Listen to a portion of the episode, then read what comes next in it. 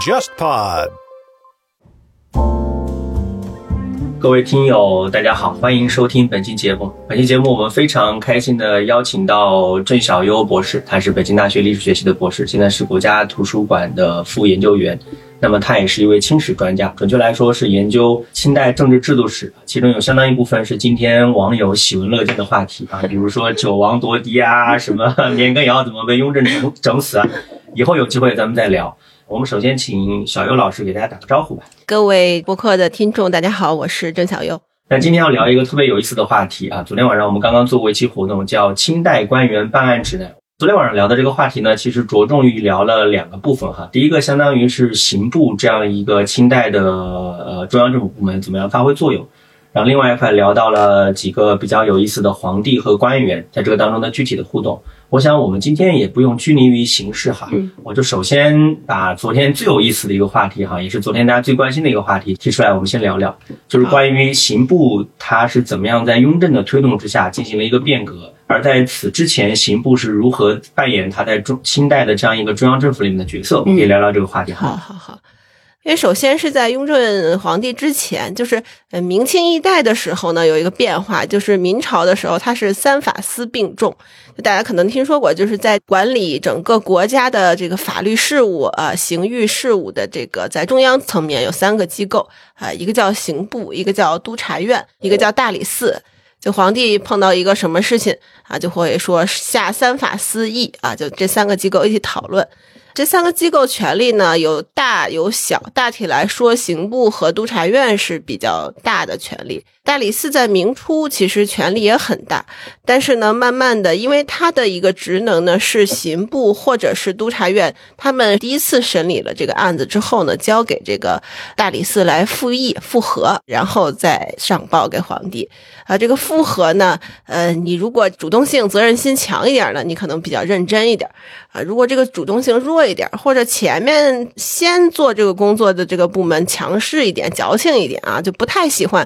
别人给自己。提意见一点啊，那这个复核呢就比较困难，所以它时间一长呢，大理寺的这个职能就有点弱化啊。虽然弱化，但是它还是有的，就是它在制度上是有必经它这关呢是过不去的。所以总的来说呢，是三法司并立。但是到了清代呢，就尤其是就是清代刚入关以后这一段时间，就是大概在顺治、康熙初年吧，这个局面就发生了一些变化。首先就是大理寺它这个职能几乎就没有了。就是因为清代在皇太极那个时期，就是在关外啊，他就开始学习这个明朝的制度，基本上是明朝有的大大体上都有，就设立了六部啊，然后用这个大明会典作为政治工作的这样一个指南性质的操作的模式，然后基本上是按照明朝这个模式来的。但是呢，他学的是一个大概，我们也可以理解，因为他的这个为政比较简单，他主要还是一些军事活动是为主的。这个政治呢，行政事务，首先它人口也少，另外这个管理层呢，它这个文化水平也有限，你让它搞得太复杂呢，也没必要。所以他学的是一个大的东西，就是六部基本都学了，然后还有一些主要的机构学了。像大理寺呢，这种听起来有点单独一个啊，不太靠哪个边儿，所以他就没学，他就没设立这个机构。入主中原之后呢，他就发现，哎，那明朝还还有这么一个这么一个机构呢。它里边这些官员，当时清初，大家如果了解这个明清一代的这个知识的话，清朝一开始对明朝这些投降的人呢，是采取一个比较宽容的这样一个，只要你投降啊，你就是官复原职，原来是什么就是什么。所以呢，他这个机构就都得保留，然后这个官员的职位都给保留了。但是他原来没有保留了这个之后呢，这个大理寺就没事干了啊。他留着这个位置，但是没有没有活干。大理寺的这些人呢，也屡次上奏啊，说我们原来在明朝我们是有事儿干的，现在没事儿干了，是不是不行啊？你得给我们找点事儿干。呃，皇帝呢？那当时那个军国大事都很很多啊，这个新兴政权，然后军事斗争，这个都没弄清楚呢。你这些小事情他就不太在意，然后他就批给刑部说：“你们以后把这个案子该给他还给他。”刑部最好是不给他，谁愿意给自己找一个复核的机构，他肯定权力要集中在手里面，不能分出去。对，越集中越好。作为部门利益，他肯定是这样，所以他也就没当回事儿啊。皇帝也就没再强调。所以这个随着时间一长呢，这个大理寺他的这个权力就越这样荒废掉了，权力荒废掉了呢，这个人在这儿工作也没什么积极性啊，凑凑合合干几年，然后能升迁就走掉了就完了。所以这个大理寺到了清朝就是一个闲散衙门。另外，这个督察院呢，督察院在明朝是一个特别重要的一个机构啊，它一方面是一个监察机构，现在相当于我们什么纪委啊这一系统，它是要通过言论来监督官员监督官员，同时也监督皇帝。呃，就是他有向皇帝封文言事、参奏官员，包括很高级的官员，像宰辅、像这个大学士、像张居正这些人，他也是可以参合的，而且那种参合往往都是从他们而起啊。另外呢，他还可以封驳皇帝的意见，这个倒不是御史，这是给事中，就是科科和道它是不一样的，科就是这个六科，就是皇帝发下来的这个谕旨，如果认为不太合适的话，他是可以顶回去的。这是这个六科的职能也非常厉害啊，他们同时也有这个参奏大臣的这个职能，这是他们在监察方面发挥的一个重要的作用。监察方面的作用发挥到一个比较深入的程度之的时候呢，它就很可能会涉及到刑狱，就是因为呃司法判决不公正，或者是收受了贿赂，这个本身它既是一个乱纪，同时也是刑事案件，贪污腐败肯定是刑事案件。那这个督察院的人就也介入进去，其中介入的一个最重要的途径就是做这个巡案御史啊，左巡案御史就是督察院派一些很年轻的、刚刚中进士的这个官员到各地去巡视，然后发现有什么不对头的，直接给皇帝打报告，向督察院报告。呃，巡案御史在明朝就实力特别强，所以地方上很多这些冤假错案都是通过他们报告给中央政府的，报告给皇帝的。相当于有个巡视组啊。对，有个巡视组，其实就是巡视组，而且他是稳定的巡视组，就不是一件事儿突然派下去的，而是他常年都在这个地方巡视。这个在清朝入关前的那个政权也是没有的。首先，它地方小，就是它东北这一块地方呢，你你那个巡视要足够大的地方才值得一巡啊。它东北这地区没什么可巡，那会儿都没发展，对，而且呃，它核心地段尤其少，就是辽东、辽西这一带，再往北就更弱了啊。它那个管理体制没有那么发达，所以这个巡案御史在早期是没有的。入关之后呢，就继承了明朝的制度就有了，但是有了呢，它跟明朝情况不一样。呃，明朝有一个典型的以小博大的这样的一个统治思路，就是用这些年轻的巡案御史去控制地方上那些高级官员啊，来给皇帝进行打小说打小报告啊，就是进行汇报啊，压制这些控制这些地方的高级官员。但是清朝情况不一样，清朝这巡按御史呢，一般都是新科进士，就是这个汉人科举考试为主上来的。但是这个地方大员，就是总督、巡抚、布政使、按察使这些，往往是他们一起从龙入关的这些满洲或者是汉军的这个旗人，都是自己人。对，所以他渗透进这个民族矛盾、民族纠纷之后呢，这个以小博大，对明朝来说是有利于统治的，对清朝来说就是不利于统治的。而且当时有各种战争啊，就国家经费也不够花呀。嗯，你这个御史下去之后，还是要花一定的钱的，地方还是要有一定的这个供应的。所以就以这些为理由吧。到了那个康熙初年，就是那个四辅正统治时期，就是鳌拜他们这些人就尤其讨厌这个汉族人，就把这个制度也给废掉了。这个制度废掉之后，督察院在下面就没有信息渠道了，他们就没办法了，所以他也就跟大理寺类似，在刑事案件、刑民案件、司法的这个问题上呢，他的权利就被大大的压缩了。当然，他毕竟还有这个监察这一方面的权利，所以他不至于像大理寺那样就彻底就变成一个闲散的了。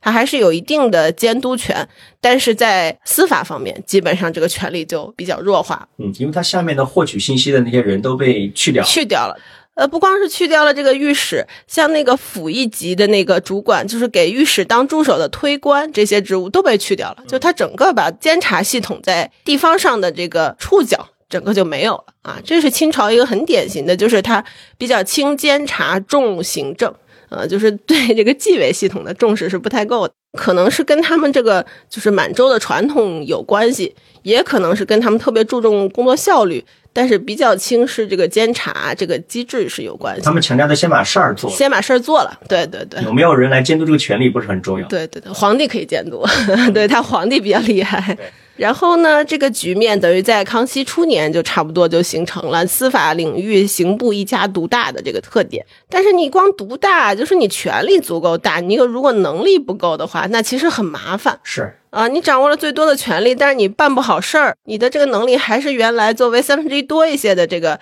这个能力，你兼容不了现在的这个工作压力。另外还有一个特点，就是在明朝的时候，只有死刑案才报刑部的，其他的徒留啊什么这些稍微轻一点的地方就解决了。清朝有一个特点，就是清朝一开始他的这个流行的这个犯人都被发配到东北去。他这个入关之后，他要充实他原来那块地方，那块地方没有人了，就是所谓龙兴之地。对，龙兴之地没有人，他充实过去。因为北京是很靠近东北的，它其实是那个咽喉，就山海关这块，所以在清初的时候，所有发配的人犯呢，都要从全国各地都先集中在北京。那当然，你人过来，那个案卷啊，随着那些文书啊、材料也都过来，然后在刑部确定你要发配到哪儿之后，比如说发配到沈阳，还是发配到什么上阳堡、什么乌拉、吉林，他他给你确定一个地方，然后就往东北送。后来这个有就有问题，大量的南方人到了那儿适应不了，就死掉了。流放本身不是要让这个人死，他是有一个处罚的方式，就是你远离家乡。但是毕竟不是个死刑，所以死了这么多人呢。康熙皇帝这个人还相对比较厚道吧，他就觉得也不太好。然后大臣们就给他出主意，说你还是别都流放到东北了，气候太恶劣。说还是按照明朝的那个就三流道理图，就是定点流放，比如该留哪儿留哪儿，他那个地域近一点，他好适应一点。呃，康熙说可以吧，就这个就改回明朝那个制度，但是。他原来的这个传统就是连人带案卷都送到刑部来确定发往东北，这个本来是一个顺的，在地理上是一个顺的过程呢。他那个人不押过来的，那个材料还是要送过来。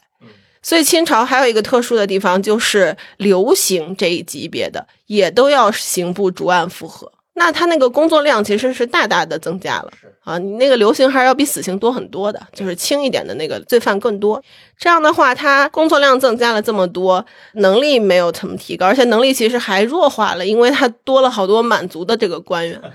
他的沟通成本就增加了很多，因为有民族矛盾，还有一些语言风俗上的问题。对他，他内部总会有一些矛盾，而且你要讨论的话也讨论不清楚，还得找个翻译。是这个翻译一般就是那个书吏或者是那个笔帖式，就是满足一些会汉文的人。他们如果想舞弊，想从中作梗是可以的，因为你是语言不通的，想收受贿赂什么的，他可以在中间做一些手脚。所以当时好多好多这个舞弊案是这样出来的，所以。康熙这个人吧，我们都说他雄才大略啊，比如说什么平三藩啊、收台湾，就是他在这个军事上，还有在这个民族矛盾处理上，就是和蒙古啊、西藏啊这些民族关系处理上，他是比较有一套的。而且他个人的那个武功也很高强啊，这个是一个有点像草原民族的或者是北方民族的这样的一个大汉。克里斯马型。对对对，有点像忽必烈啊，性格上还有做法上都有一点像。但是呢，他对这些技术性强的这个行政管理制度改革的这些问题呢，他就兴趣不太大。嗯，啊，他嫌麻烦。呃，我觉得也也可以理解，因为他是其实是入关第二代，嗯，而且从小是被那个蒙古族的奶奶，就是孝庄他们这些人带大的，就他性格带有草原的习气。对对对，搞这些太细的东西吧，他一个是也没兴趣，还有他可能能力也不带。这个每个人他的优势不一样，这个也是很正常。所以他呢，在位的时候啊，对这些事情都采取一些，就比如说表面上的解决啊。他说：“你们不要判冤假错案，那我就少杀人。”嗯啊，就是他每年秋审呢，他他停秋审，连着停好几年啊。就算不停的时候呢，他也尽量的，就是能不勾决就不勾决，能不杀人就不杀人。有时候这次觉得勾的多了呢，后面还有一摞没看的，他说不看了。哦，我再看，如果看到很生气的，我还是要勾决他，那就不不看了，干脆不看了。所以各位听友发现没有，混职场不用焦虑，连皇帝都摸鱼。对对，康熙也糊弄事儿，对吧？后来他自己也发现，这个可能太宽松了，就他一宽松，底下都宽松，就都糊弄。但是他这样宽松，他少杀人，并不意味着会少死人。为什么呢？你这个本来他这个监狱，尤其是像清朝古代的那种监狱啊，它条件非常差。关的那个人严重超额了，他的这种各种通风啊，呃，这个下水啊，这个条件不好的话，很容易引起传染病，而且会很死掉很多轻型犯。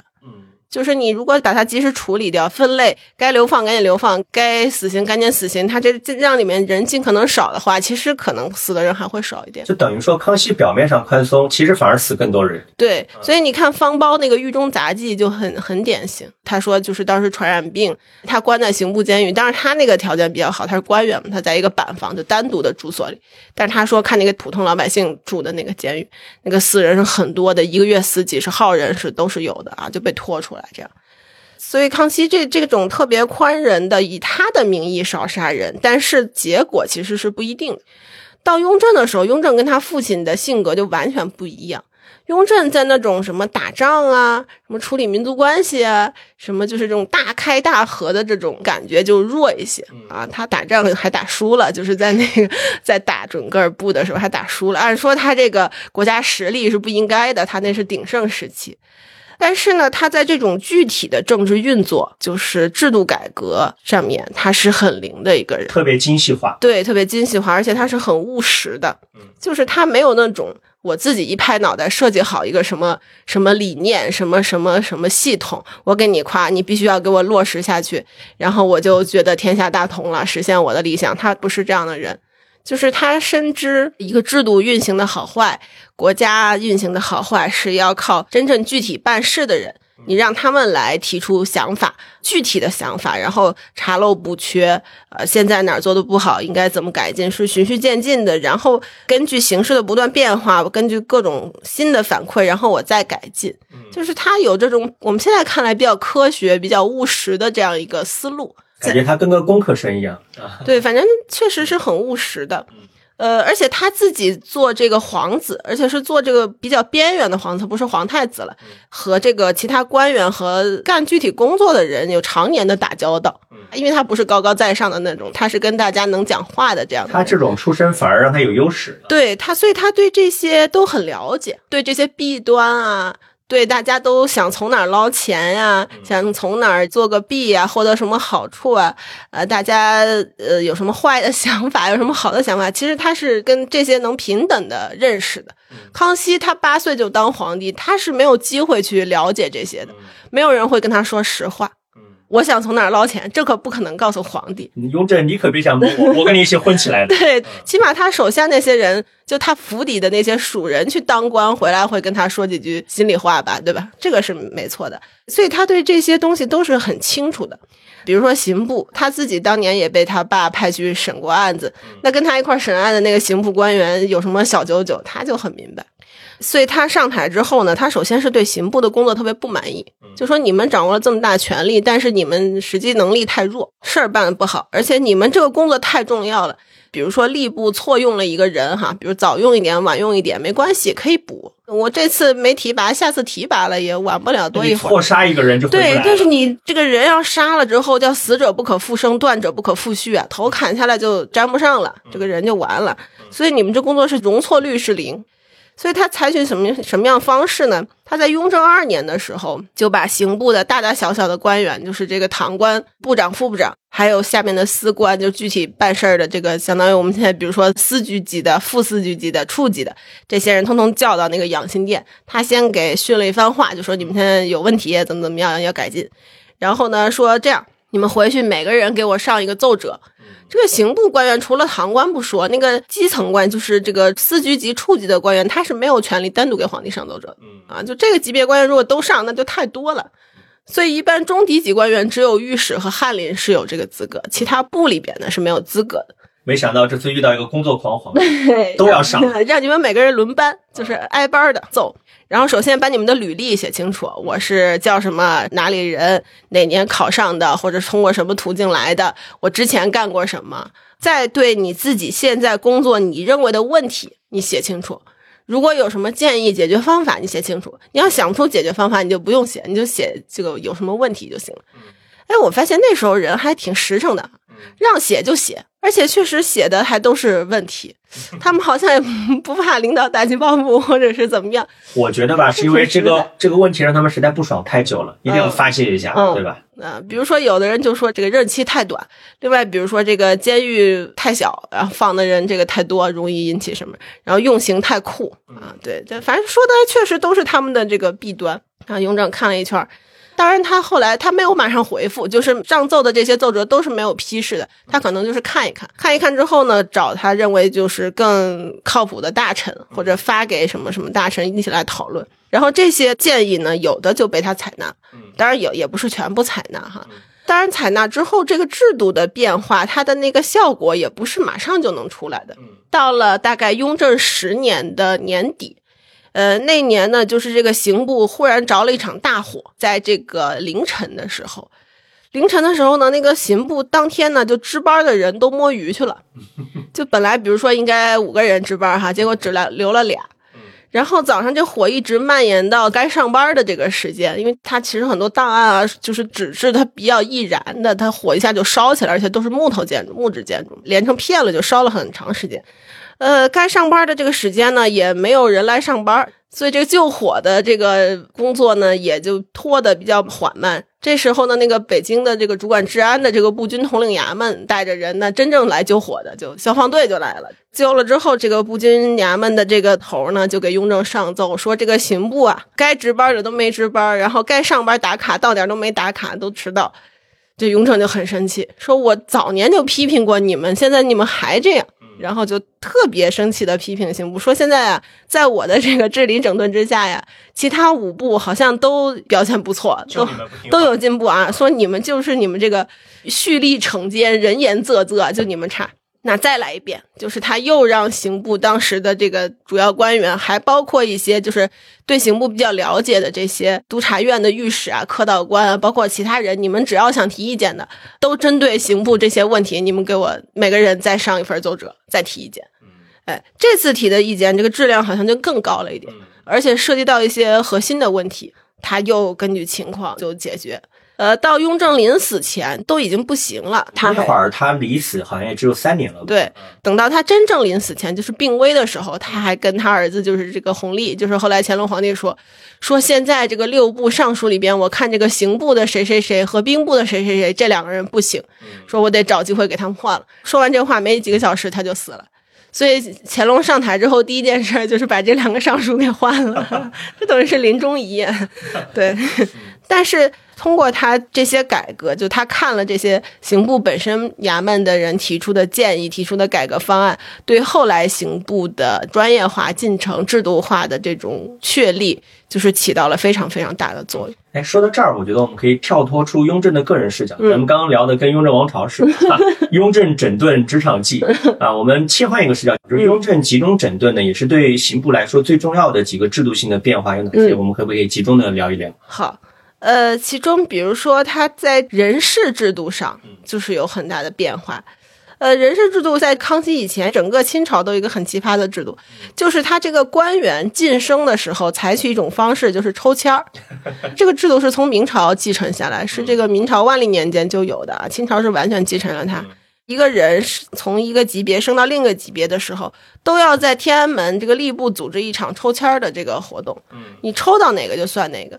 嗯，比如说刑部它分这个主事、呃员外郎、郎中这三级，就是在司官领域。从广东知县抽签儿抽到一个刑部主事，你就到刑部当主事来了。千里迢迢从地方上到中央去。对，然后你在刑部主事干了三年，一抽签儿夸弄了个工部员外郎，你就又调到工部去了。你去管什么水利这种工程？对对对，就完全没有关系的。呃，从地域上也没有关系，从呃职责上也没有关系。而且我们知道，这个科举考试出来的这些人，他在学习的阶段，他是不学习这些具体工作的内容的，读的满肚子都是圣贤书，都是四书五经啊，都是这个伦理道德的这方面的。你以后是做什么专业去学什么，他不管的，他就考高考那几门。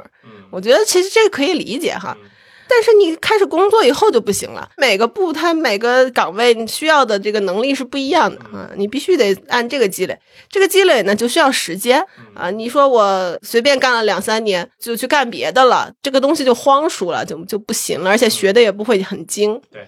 呃，那你要是搞财会的，在户部搞这个钱粮的，那更得多学几年啊。他也不是，也不是很很快就能掌握的。这都是技术活儿啊。对，雍正的时候就采取了一个改革方式，就说特别是刑部，就是这个人命关天的这个这个事情，不能这么瞎糊弄。你们必须从这个主事，主事就相当于处级吧，这三年哈，然后员外郎两年，在郎中两年。这是七年，就是你一进来一直必须干到你这个郎中任满，你才能调走或者升迁。当然，这个在完全不卷的情况下是七年，那后面越往后，这个越来越来越内卷啊，就是他那个排队的时间就很长，就你可能不是干一任了，就干两任、三任、四任都有可能。所以实际上，这些在刑部工作的这个司官，可能一一下要在刑部待个十几二十年都是很正常的。那他学习这个法律知识，进行这个司法实践，就是判案子、审案子的这个工作积累，就是很多的。这样也免得被事业糊弄。对，当时还有其他部门的人不满。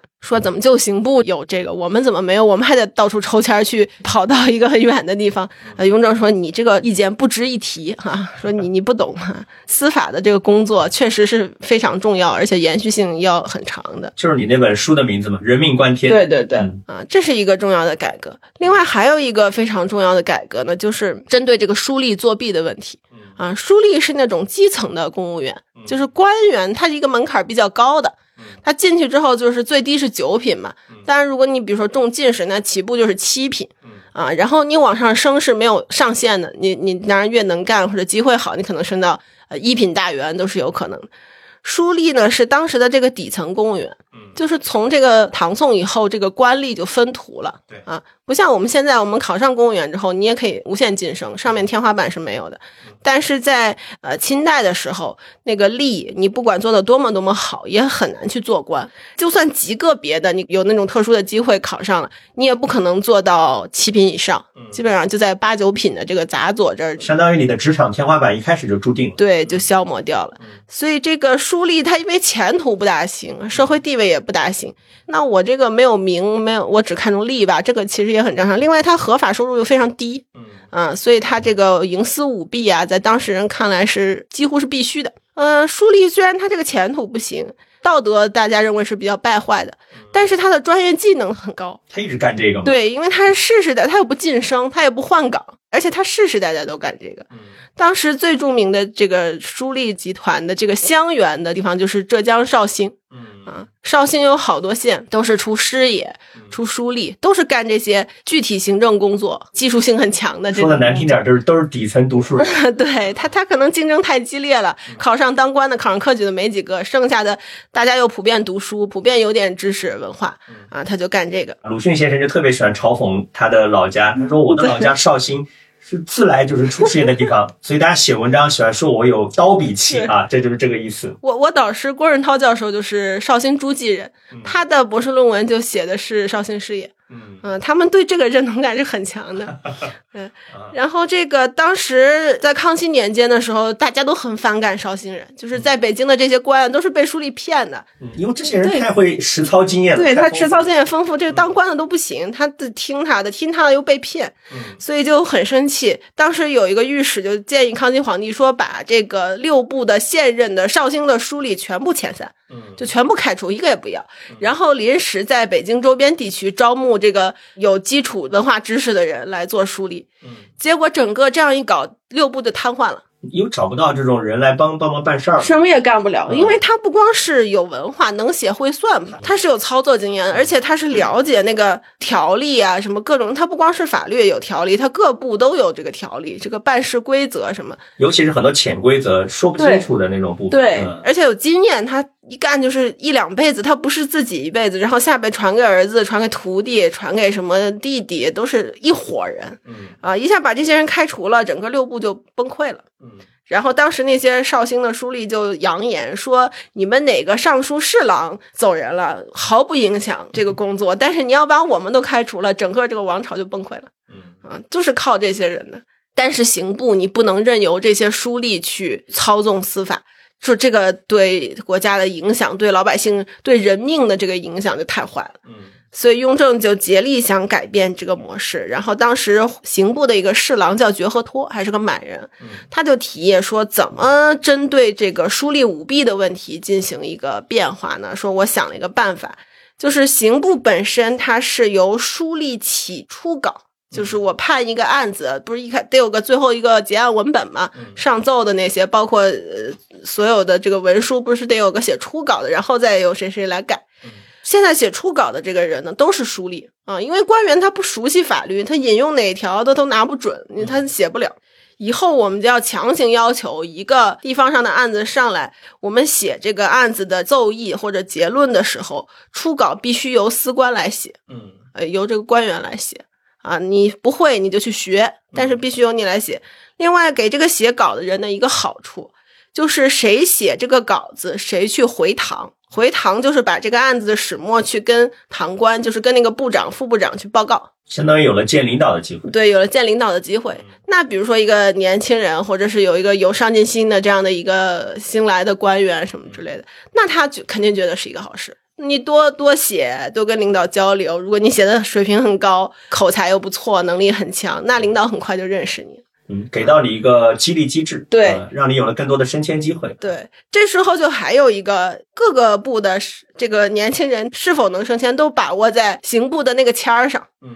就是你自己本单位的领导对你的升迁是没有什么话语权的。嗯你工作好不好，就是只要不是太不好，都可以升迁，只有下限没有上限。嗯现在因为这个抽签儿这个事情被一定程度上给减弱了，嗯你的这个仕途是在部里边自己这个衙门里边往上走的，就你主事、员外郎、郎中都是在自己衙门里。这个时候，你本部的这个长官他的话语权就更大了。他说你行，给皇帝打个报告，那你就晋升；他说你不行，或者他不说，你这个信息都到不了那个吏部或者到不了皇帝那儿。呃，这样的话，绩效考评更加规范了。对，就是业务干部的话语权更大了，在晋升上。嗯那呃，领导的话语权大，你如果通过写这个稿子，又能跟领导见上面啊、让他认识你，以后让他跟你说话，那当官就是为了升官嘛。把工作做好是一方面，最主要的是想升官。那如果把工作做好和升官这两个事情变成必然联系的话，自然大家就有把工作做好的动力。嗯，对，这个其实还挺科学的，比较符合现代的行政管理的这样对，我觉得很符合这个管理学的一个这个理念。嗯那把工作做好前提，在刑部来说就是读法律，因为我们入职前都没有学过法律专业。嗯那入职之后，谁学得快，谁学得好，那你就能上手写。那那写那稿子很难的啊！你要写错了，办了冤假错案，那就不是升不了的问题，那就该倒霉了。所以还要确保写好、写准。嗯，说到这儿，跟各位听友稍微普及一下，这个昨天晚上我们也聊到，就是清代怎么写这个文书，那是一门艺术啊。对，这个文词要漂亮，叙事要精准，逻辑要严密，那不是随便都能写好的，嗯，啊，很厉害。所以后来这个刑部官员升迁普遍比较快，当时人就说为什么他们升迁快？首先他们有法律专业，这个是一个高门槛儿，别人没有。第二呢，就是他们洞达物情，就是你老看那案子呀，就社会阴暗面都让你看遍了，人性的小人九九你都不对透了。人心人性你都看透了。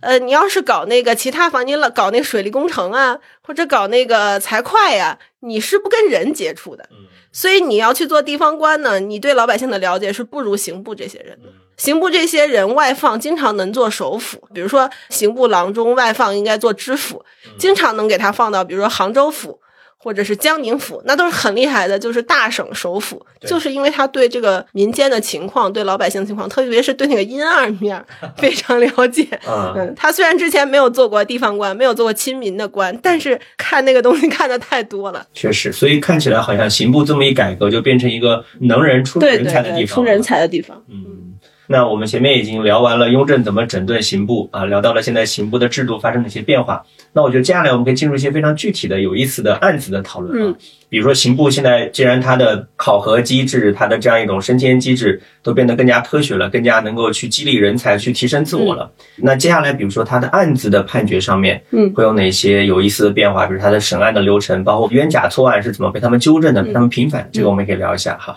好，我们昨天聊了一个案子，也是我书里面引的一个案子，对，就是刑部他他在一个正常的文书的流转过程当中，就发现了一些漏洞点，嗯然后就给他驳回，驳回令地方官再审的时候，就发现是一个彻头彻尾的冤假错案。呃，我在我书里边举了两个例子，一个是呢，从这个逻辑漏洞上，包括一些地方的风土人情上，感觉找到了疑点；还有就是验尸报告上发现了一些漏洞，就是跟他描述的这个情况不一样。呃，先说那个跟那个地方风土民情不太符合的一个案子。乾隆年间是福建闽西地区的一个一个县出现了一个案子呢，就是这个一个姓刘的人家，这个母亲呢姓陈，叫陈氏，他其实有一个儿子，有一个儿子不学好，就小偷小摸这种。啊。有一次就偷了同族的一个人的耕牛，就被这些同族的人呢就给他抓起来了，然后把他押解到母亲的他母亲的这个面前，就要大家赔钱。然后呢，这个不学好的儿子说我没钱，说要赔八十两，那这个很多了，在当时看来，说那就把我母亲的这个养善就养老的田给卖了，赔八十两。然后他妈就很生气，就骂他，骂他之后，他就把他母亲推倒了。那这个在在古代来说，这是一个非常不孝的一个严重的行为。然后他母亲呢，就命令他的两个弟弟说把他活埋了。然后这个周围人族人还劝，然后他母亲就逼着他的堂兄和两个弟弟，啊，就把先把他灌醉了，然后把他背着拖到一个地方，挖了个坑，就把他埋了。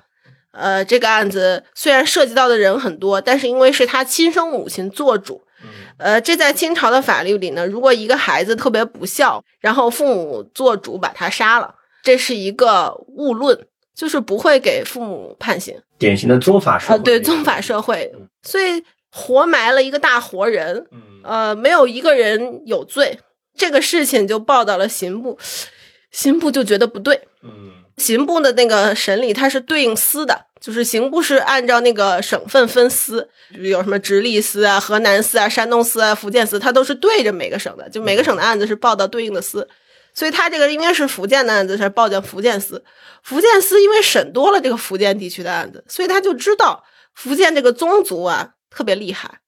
而且经常出现，就是一个族把其中一个比较弱势的族人弄死了，就谎称是他不孝，要要杀掉他，相当于形成一个杀人的套路。对，所以他们经常搞这种事情。这个福建司看到这个案子呢，就很敏感，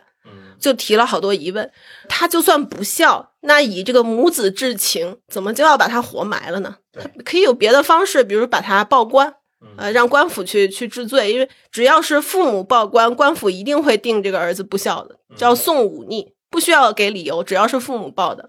那一般是被流放或者怎么样，那也比杀了强嘛，对吧？直接把他活埋了，这是不合理的。另外说，他这个堂兄，堂兄就算这个堂弟不学好。你这个神母或者伯母让你把他活埋了，你就听从吗？你不会教育一下他，他对呀，学好吗？你都是成年人了嘛，对吧？正常人应该劝说，对吧？这个不能活埋了呀，是吧？结果也不劝说，跟着就给活埋了。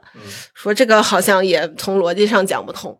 然后另外说这个，你那两个亲弟弟也不劝阻。另外你把他灌醉之后，一个醉的人，就是他其实是很重的。嗯，说居然某一个弟弟就把他背到一个挺远的地方挖了个坑，说这个人怎么能背得动呢？就是你要想背一个喝醉酒的人，可能有好几个人要抬着他，所以你这个实际上这个事情的参与者肯定不止这么一两个人。嗯，另外说这个偷你们家牛的这个人，这个事儿等于后来他们怎么活埋人怎么样，跟这个人本身没有关系，对吧？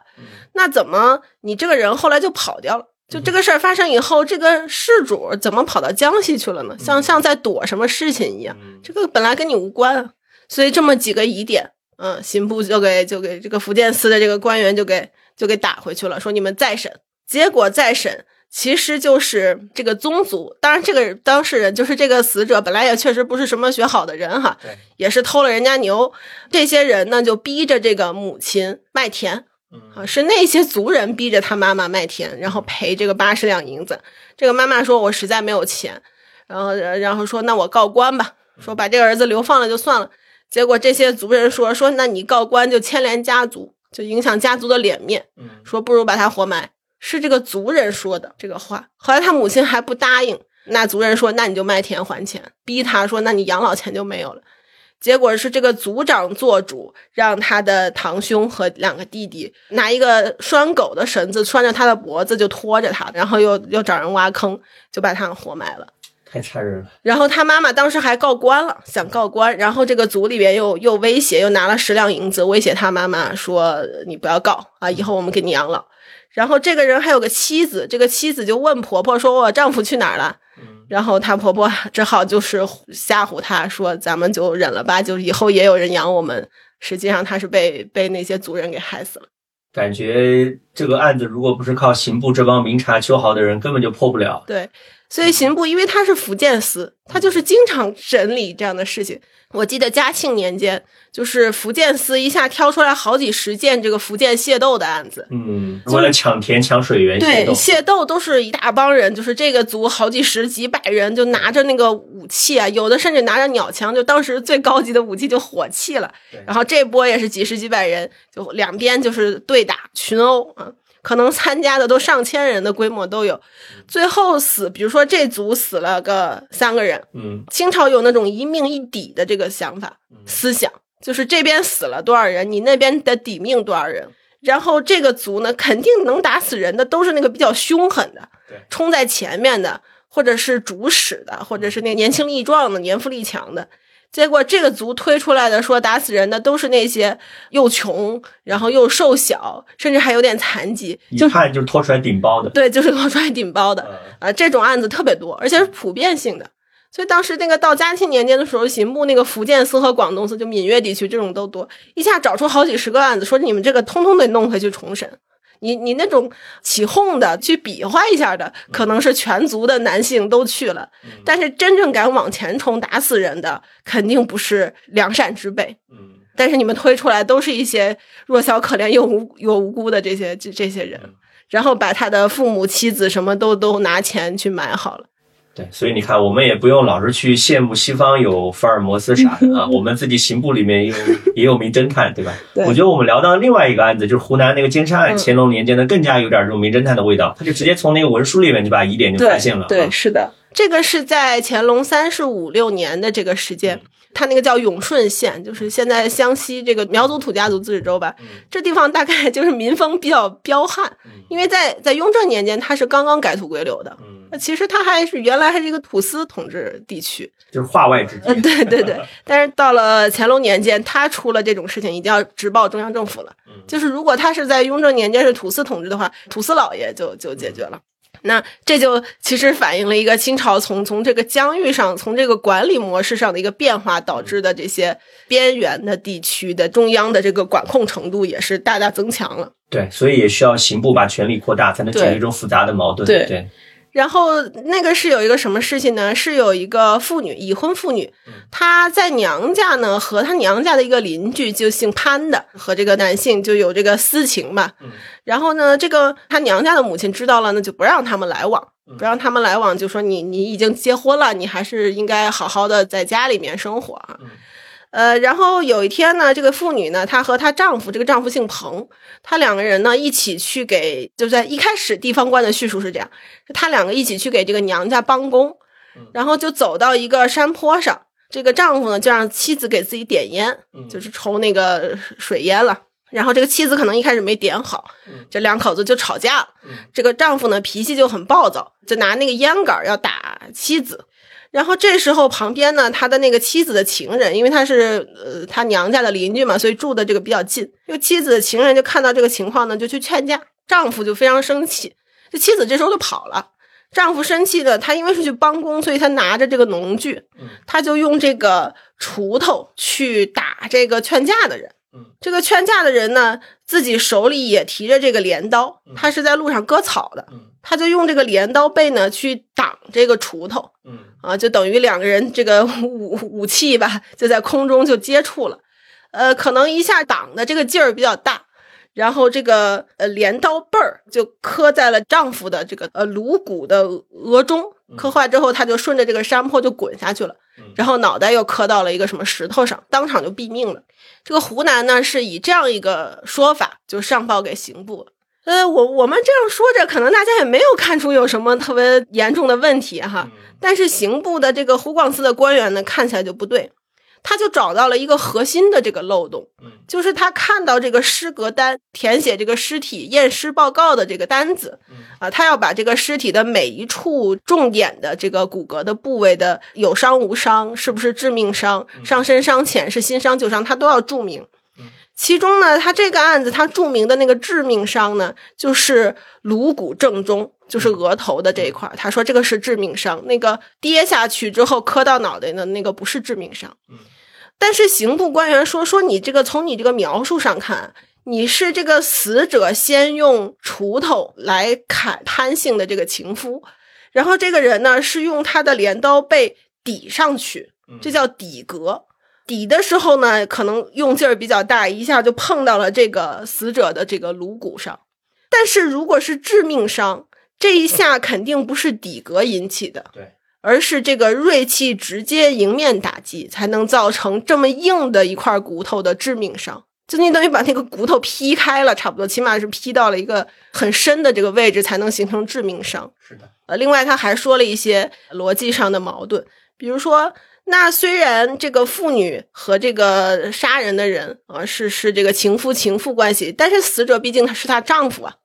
这个她丈夫被人杀害了，而且她是在当场看到的。虽然她当时可能位于这个人的淫威，她不敢去报官，那之后隔了十几天，这个妇女也没有报官，最后是十几天之后是这个死者的弟弟去报官的。嗯，总之，他还有一些各种漏洞，说这个你们回去要重审，这个案子可能不是这种情况。呃，结果重审之后，又过了一段时间，这个湖南再次上报了这个案子的新的这个情况，就发现这个情节描述跟前面那次就完全不一样，彻头彻尾的改了。这个新的描述是怎么回事呢？这个妇女在娘家和这个情妇啊，就和这个潘姓的人呢，他们是这个有私情。呃，妇女的母亲呢，就给他俩制止了，说你们不能再来往了，然后你要跟你的丈夫，就这个彭姓的人，要好好过日子。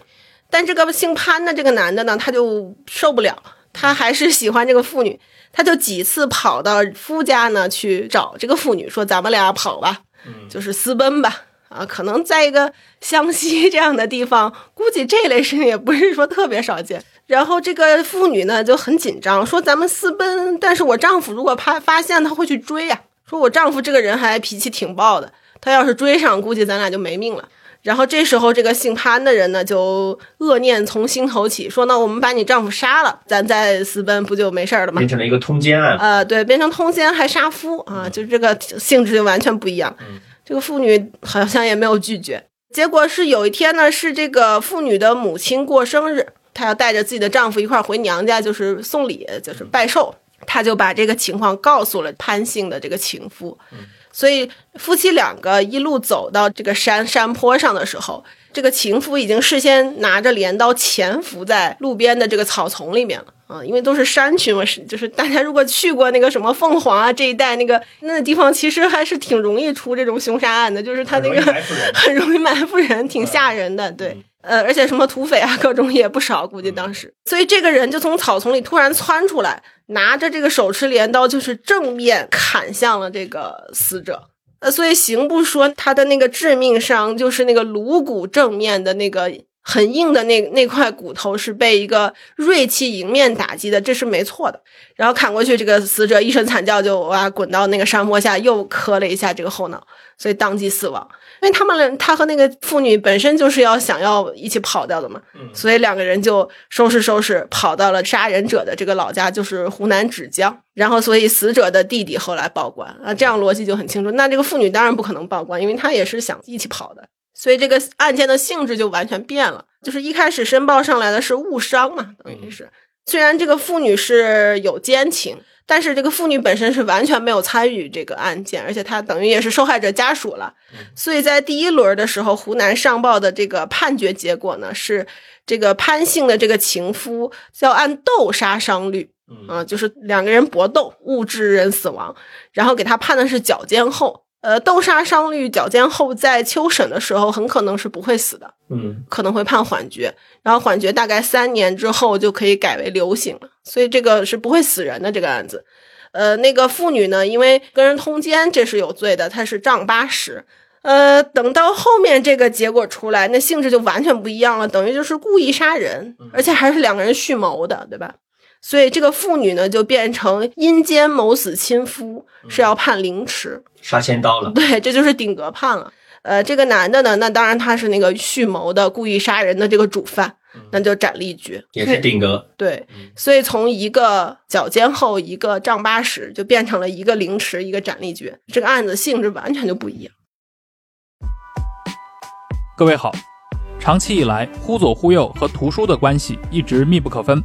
我们在公众号的资料延伸，还有 JustPod 小红书账号上，长期都在整理节目中提到的书单，并且也邀请研究者、作者们登上节目，还有 JustPod 的夏日订番 Just Read 活动。最近呢，忽左忽右也上线了卖书业务，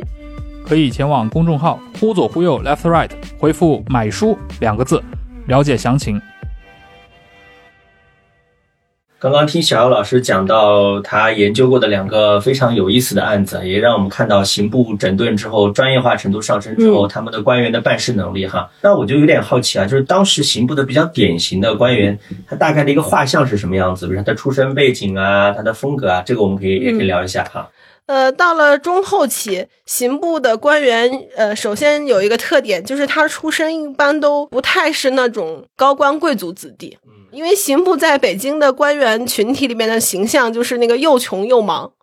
他收入是很低的，京官的工资都很低，都不足以养家糊口。要靠地方官来上什么兵进探进这种东西。刑部有一个很有特点，他一般不被邀请给人点主。点主就是一个大官儿或者有钱人死了，会请一些科举出身就有功名的，然后或者有威望、有身份的人去点一下那个牌位上那个主字，然后这样是就是给死者一个荣誉吧。他这个工作不太吉利，都是死人的事儿。对他老是判刑啊、杀人啊什么什么这事儿，而且好多人都去监过刑啊这些，所以这个一般不太会被邀请参与这些。对吉利的程度要求比较高，也是一种职业歧视吧？对对，比如说当时你要是婚礼的话，你请的这个主婚人、证婚人，特别是妇女的，必须是全口人，得父母，然后丈夫，然后子女俱全啊。你要福气，对你要是个寡妇，人家一般不请你啊。你哪怕你地位再高，也不会请你啊。比如你这个男男性的主婚人，你要是没儿没女，一般不大会请。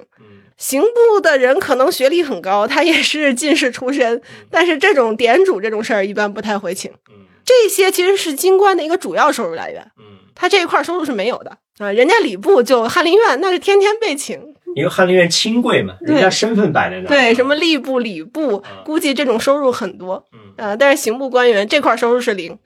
呃，另外呢，他他自己这个工作呢，因为不是一个跟钱打交道的工作，呃，你又不能真的去贪污，那你贪污都是这个事儿又太大，你真的敢贪污的话，拿人命换钱的话，那要被查出来，那那不得了。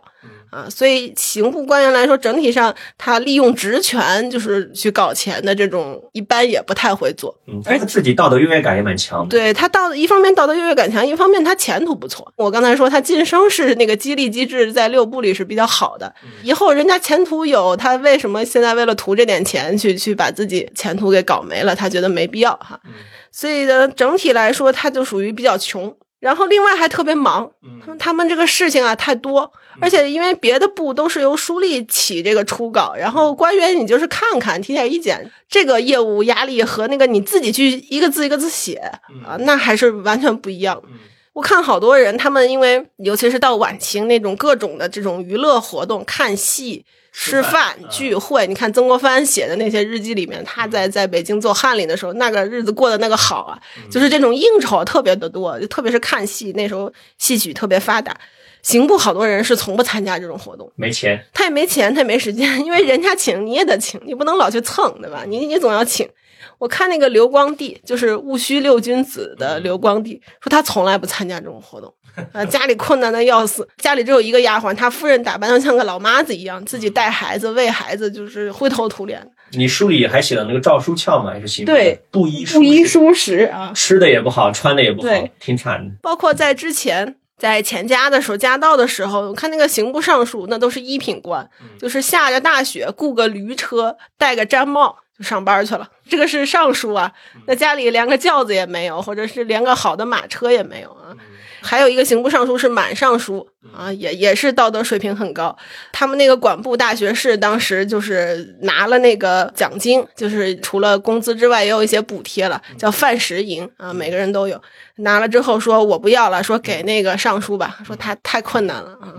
对，刑部好多官员都是这样，包括最早的这个刘统勋，就是乾隆年间的那个以清廉著称，就刘墉他爸啊，他是常年做这个刑部尚书的。所以刑部是有这个从上到下都有这个穷忙的这个传统，但是我感觉这个部门有个好处是对这种出身比较低的年轻人来讲，它是一个阶级跃迁的一个好机会。对，就是你这个工作性质，那些贵胄子弟，就是公子哥，你让贾宝玉去干这个，他肯定干不了。就是等于说有钱人有权人不愿意到这儿来卷，我正好可以大展宏图。对对对，所以他在刑部能干得好、干得长的，往往是那种贫寒子弟。嗯，当然他他可能家庭出身贫寒，他科举考试可能排名挺靠前的，因为能留在六部一般都还是不错的。就是有点像在我们现在说这个小镇做题家的这样的感觉，就是吃苦耐劳，工作又很努力，自我的这个道德感又比较强，对以后的这个长远的这个发展非常有追求的这些人。而且我感觉他们在这样的不断的行部工作当中，他们的能力也是被磨练的比较快的，嗯，不管是文笔啊还是判断力，都是有提升的啊。但是这些人其实在，特别是在晚清，他那个形象不是特别好，因为他太太专业。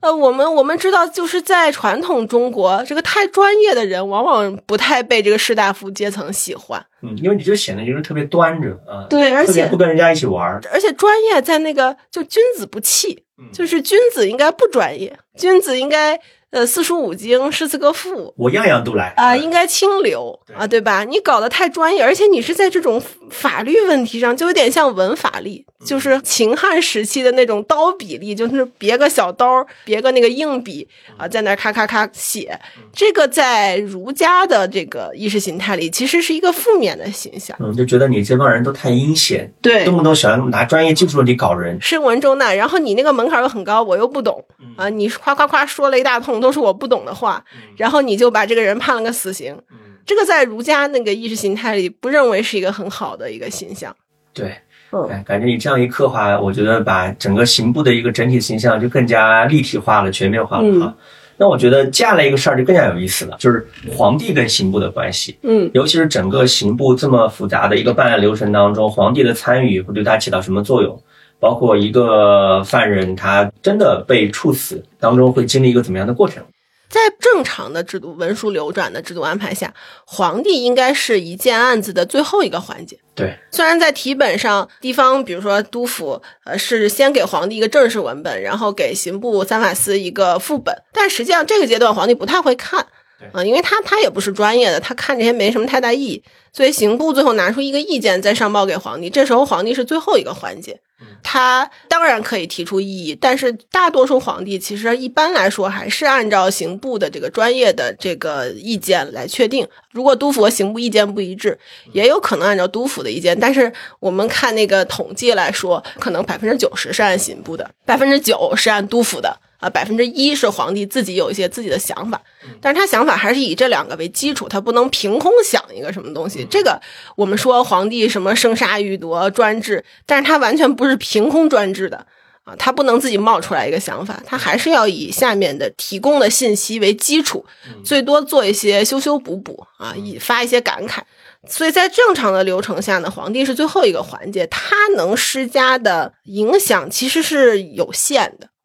嗯就是我们在说皇帝专制，在说皇帝生杀予夺，可以随意怎么怎么样的时候，我们要想到他前面已经有了厚厚的基础，这是多数的情况。但是清朝到雍正、乾隆以后呢，就出现了一个新的问题，就是他这个奏折制度跟原来那个题本制度不太一样。他奏折呢，本质上，特别是在雍正年间，它是皇帝和督府的一对一私信，嗯，就发个微信对，和是发个微信，那个题本是盖章的，是正式的公文。嗯啊，正式公文它是有非常复杂的流程的，皇帝只是那个流程中的一个环节。嗯但是这个私信呢，就是几乎没有限时间空间的限制，就是写的人呢，根据事情的大小，根据事情的进展，他想写就写，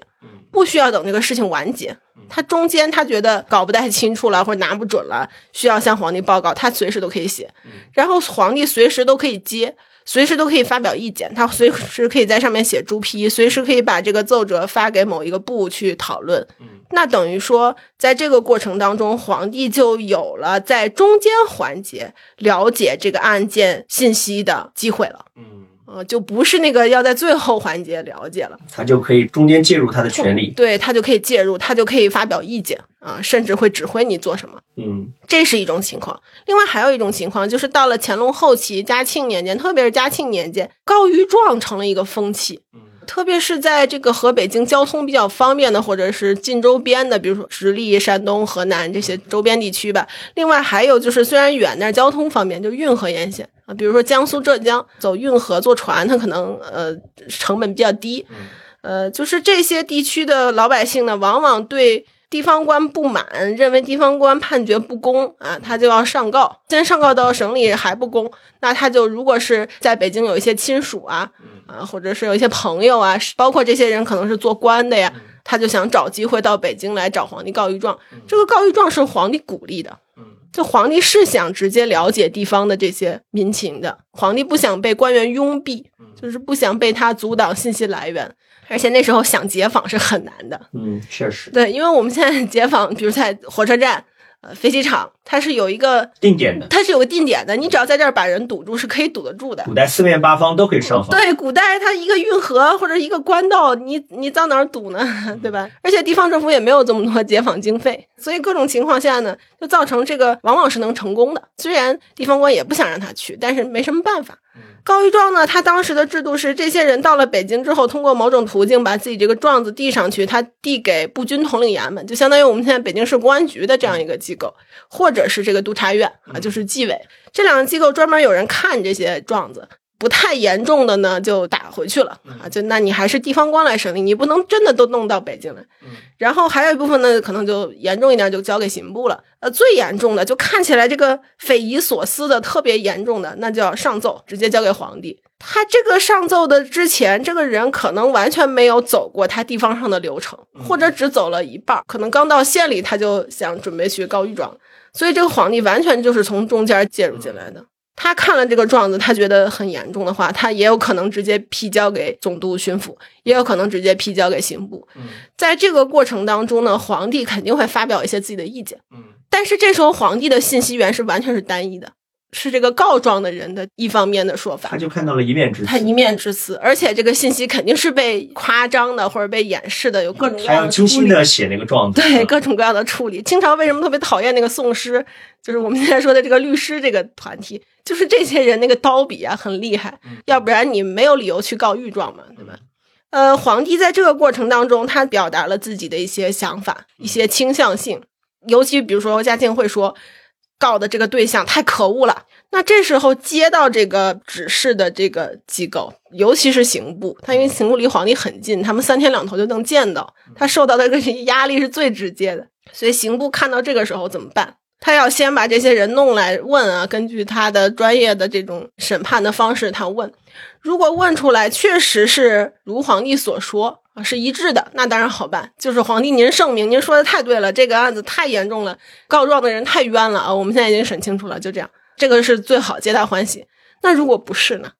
如果告的是一个诬陷的，嗯，或者是一个严重夸张的，或者他本身内部有好多这个复杂的这个弯弯绕的这个情节，那怎么办？这个刑部要主持正义，还是要听皇帝的？因为皇帝之前已经表达了倾向性，是。就算刑部现在任职的这个负责人，他比较能坚持正义，他不太取媚于皇帝。如果皇帝还算比较大度的话，一次两次可以。那如果次数多了怎么办？嗯。感觉嘉庆皇帝在这个问题上是典型的好心办坏事儿。对他没有意识到他的权力对这个司法公正会产生多么大的影响。是的，这个嘉庆是这样的，康熙其实他就比较禁言。康熙因为几次南巡，虽然南巡也是前呼后拥很多人，但是他整体还是能看到民间的一些风貌的。他一开始也是老街状子，因为他南巡去的次数多了呀，他都不光是大案了。老百姓要见他那个成本比较低，因为他都是在沿途的这个百姓，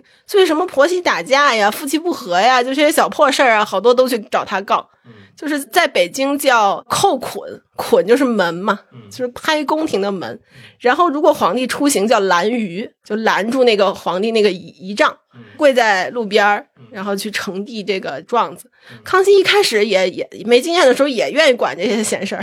一看，哎呀，这个过分，就下一个旨给，比如说当地跟着他的这些督府啊，或者是呃地方官，你们去把这个办了。后来过了一段时间，康熙就认识到这个问题了，说我一说话就是亲案，嗯，你说一些夫妻不和、婆媳吵架这些事儿，如果让我一句话都当成重要指示来办，那真正重要的事情怎么办呢？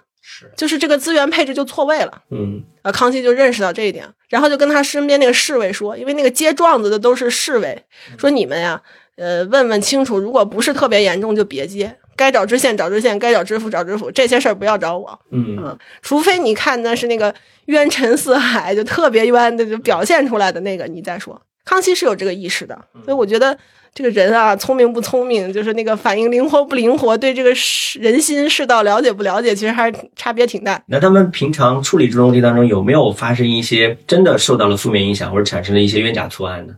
呃，嘉庆大概在十七八年，嘉庆一共是二十五年。呃，有一个天津武清地区的案子，有一个姓高的人和他的邻居姓韩的两个人一块儿吃面，嗯啊，没有什么矛盾，这两个人就是坐在一块儿吃面条。然后这个姓韩的人呢，突然就肚子疼，而且姓高的叫高六，就给了他说是随身带着一点胡椒啊，说你你你把这个放你这个面里边一点，就是胡椒不是觉得对胃好嘛，这样吃了。他说你看看能不能缓解一点。结果这个姓韩的吃了之后呢，就越来越疼，嗯，然后回家就死掉了，可能就是急性的肠胃或者是什么之类的病吧。然后这个他的母亲呢就接受不了，说这个好好出去跟邻居见面吃了个面，怎么回来这人就没了呢？然后又打听说说这个高六不知道给他放了什么东西，嗯，他母亲就怀疑说是不是投毒，就去告，告到武清县呢，这个知县派这个仵作去看了尸体啊。古代这个验尸虽然没有现在技术水平这么高，但是是毒死的还是病死的，这个还是基本上是明确的。嗯，说说说没有毒死的要有什么七窍流血啊这些这些。那这个母亲呢，可能念子心切，她就接受不了。这个武清县离北京很近，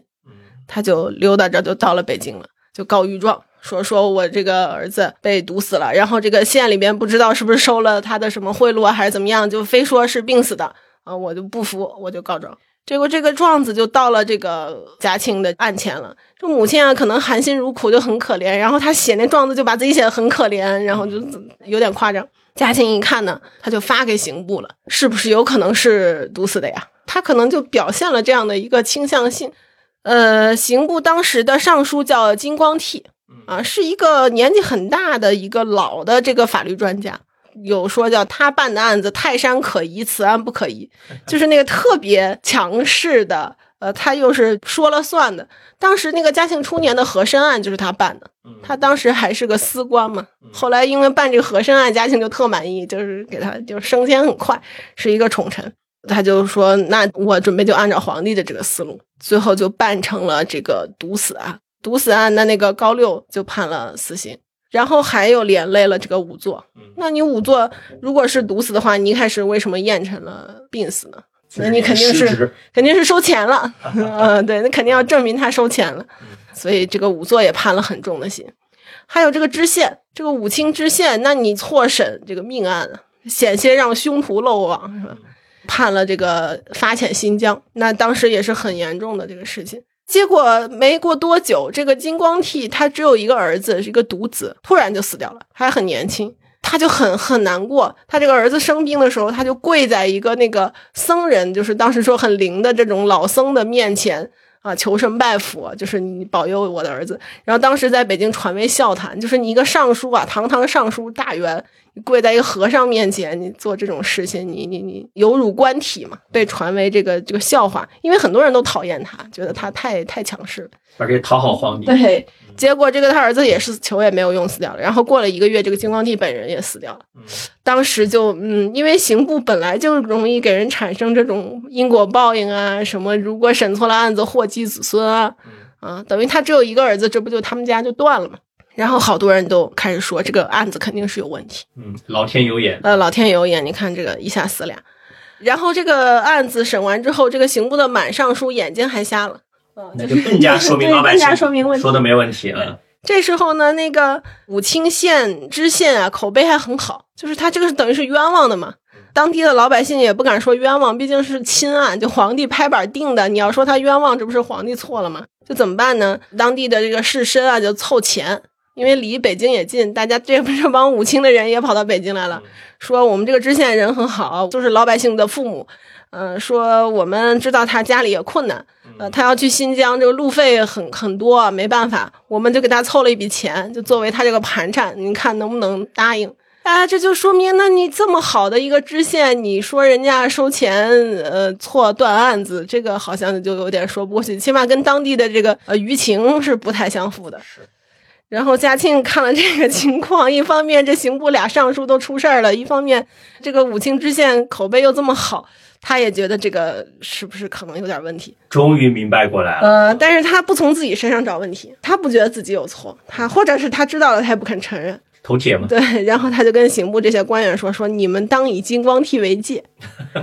至于他之前那个有倾向性的话，他就不提了。怎么讲呢？我就觉得权力的拥有者一定要慎之又慎，对啊，不然很容易把事儿办错了。嗯，我我最近在看一个书，就是有一个常年在山东和浙江做知县的一个一个人，他写的一个笔记，就是他写的这个案子。而且他跟金光替当年是老同事，就是他在山东做知县的时候，金光替在山东做按察使，而且还是金光替提拔他，所以他很熟这两个人。他就说：“哎，这个倒霉也是应该的，他这个人确实是有问题。”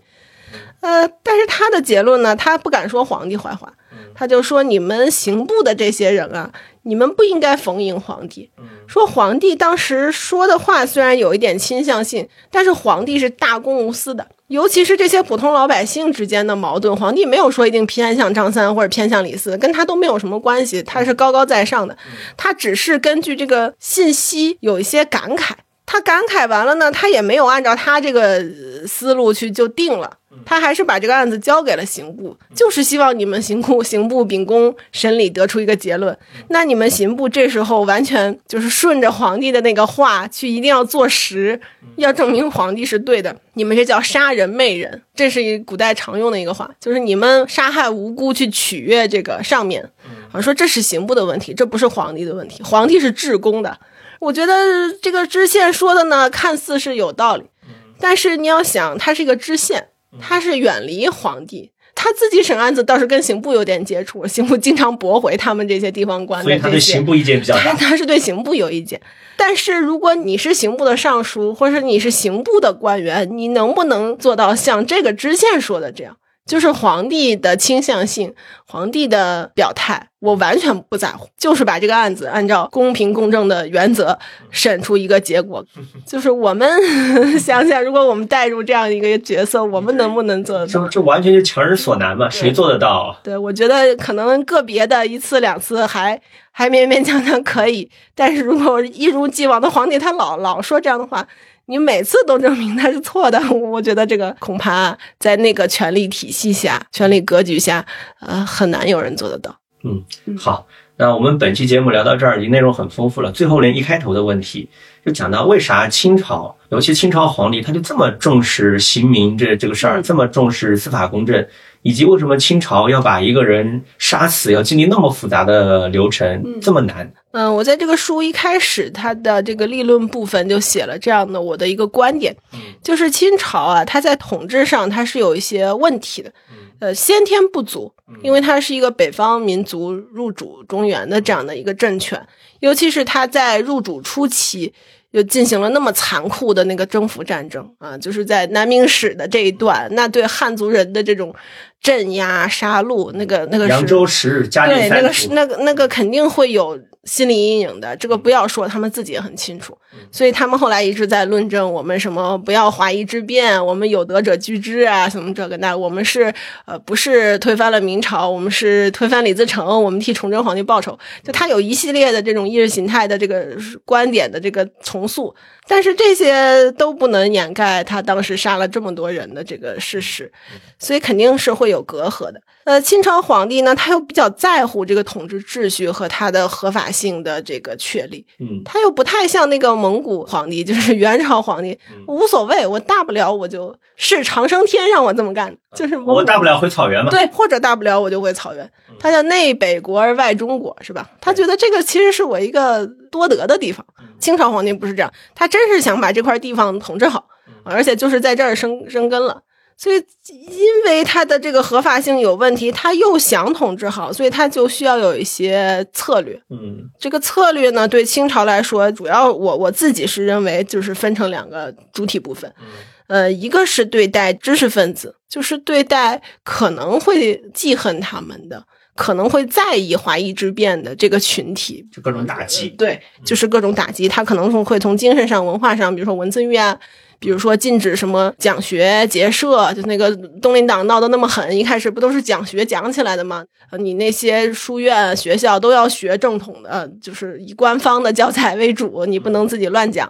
啊，这个是一方面。然后对于一些那个他觉得不好听的言论，他会不允许啊，会封杀。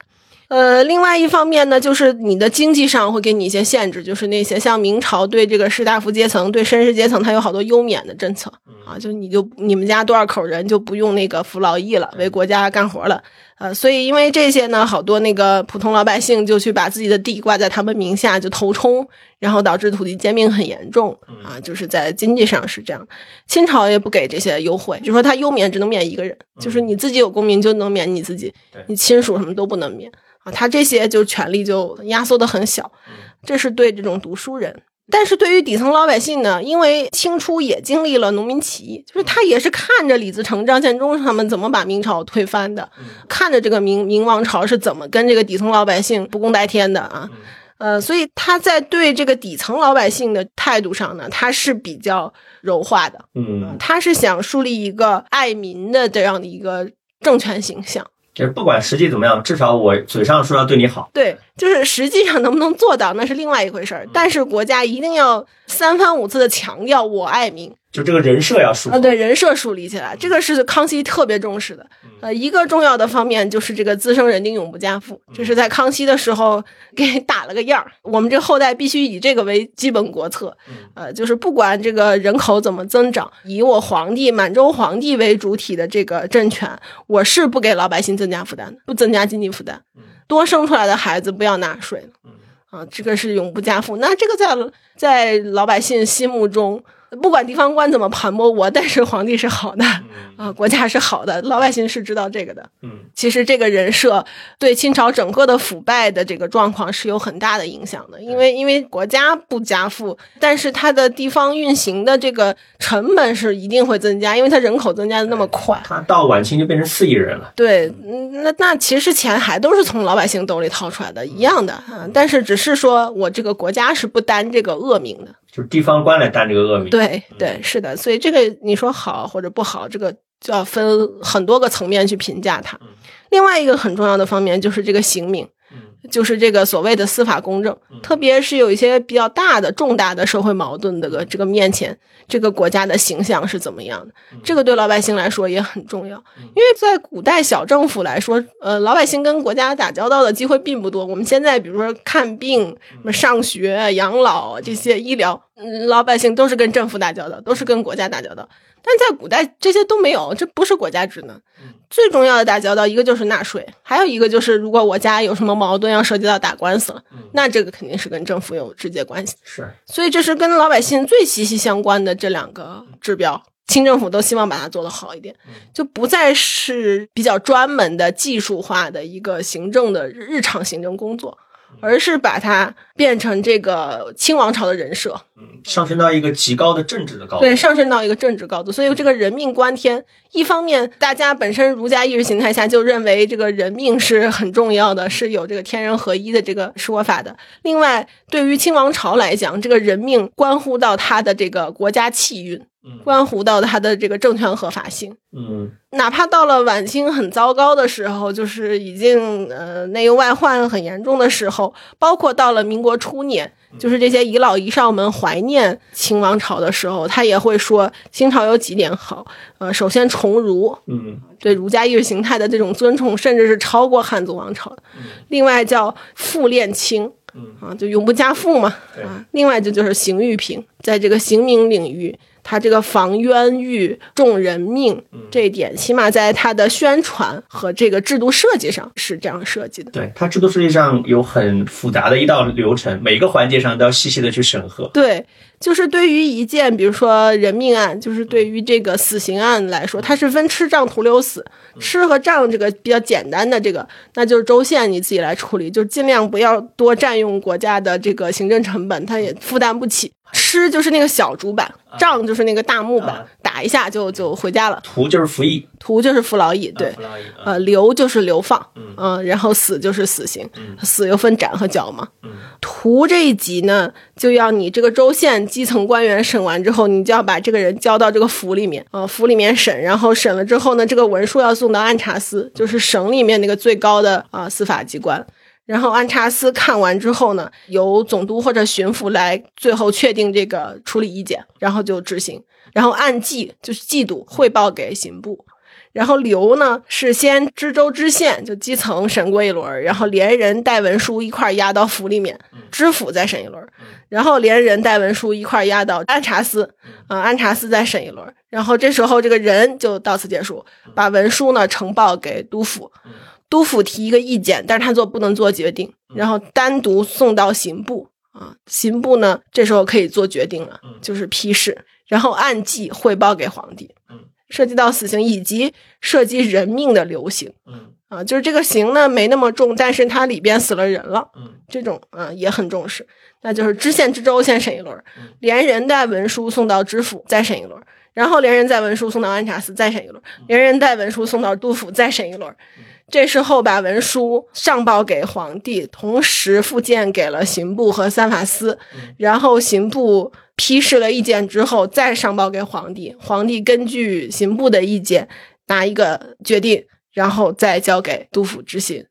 呃，如果你的是斩监后或者绞监后，那还要等到秋后，然后省里先组织一轮秋审的复核，刑部再组织全国的秋审的复核，然后把意见提交给九卿呃汉章科道会议，大家一起大会讨论，然后再提交给皇帝，皇帝确定之后再拿个朱笔勾决还是不勾，再下发到各地去执行。我说的这个还是理想化的，就是每一层都认可前一层的决定，没有驳回啊，或者没有反对意见。就是在一个完全理想的这样的一个案件设计里边，就有这么多的流程。但是实际上，当事人说呢，叫大案未有不驳，就是只要是这些大案，知府要驳回，然后这个司要驳回，安察司要驳回，然后府就是那个巡抚要驳回啊，不驳啊，刑部也要驳回，就往返的驳回好多的轮儿。所以他可能一件案子要经过呃十几个这个层级的审问和这个文书的复核，在这里边每一个环节都有改变的可能。嗯，所以一个人如果你要摊上一件人命官司，你又是冤枉的，那你就寄希望于在这个无数轮的这个来来回回的往返里，有人有人愿意出来给你做主。当然，他这个做主的出发点可不一定是公正、司法公正，他可能就是记恨某一个环节的人，他想把他搞掉，就是政治上的这种出发点。呃比如说像杨乃武小白菜案这样的。嗯，是。啊，这个让我想到昨天你引用的一位日本学者的观点啊，他说，虽然这样一套司法流程看上去非常漫长，而且成本很高，因为中国古代交通不发达，老百姓收入也很低，所以很容易在这过程当中把老百姓折腾的够呛。但反过来看，它其实也极大的保证了，就是说不要在人命上发生一些冤假错案。毕竟人死掉之后就回不来了，它还是有很多空间去想办法把这案子翻过来哈。对，它的初衷就是叫防冤滥，冤就是冤枉，滥就是滥刑。嗯，好。那我觉得今天我们这期节目聊到现在已经内容非常丰富了啊，但是各位听友，我想我跟你们说，就是我们小优老师肚子里面的好货还多啊，我们在这儿挖个坑啊，以后有机会听他聊聊清代那些事儿啊，尤其听他聊聊什么雍正啊、年羹尧的故事，那才精彩啊。我们今天只是小小试水一下，好，也感谢大家收听本期节目，谢谢大家，我们下期节目再见，拜拜。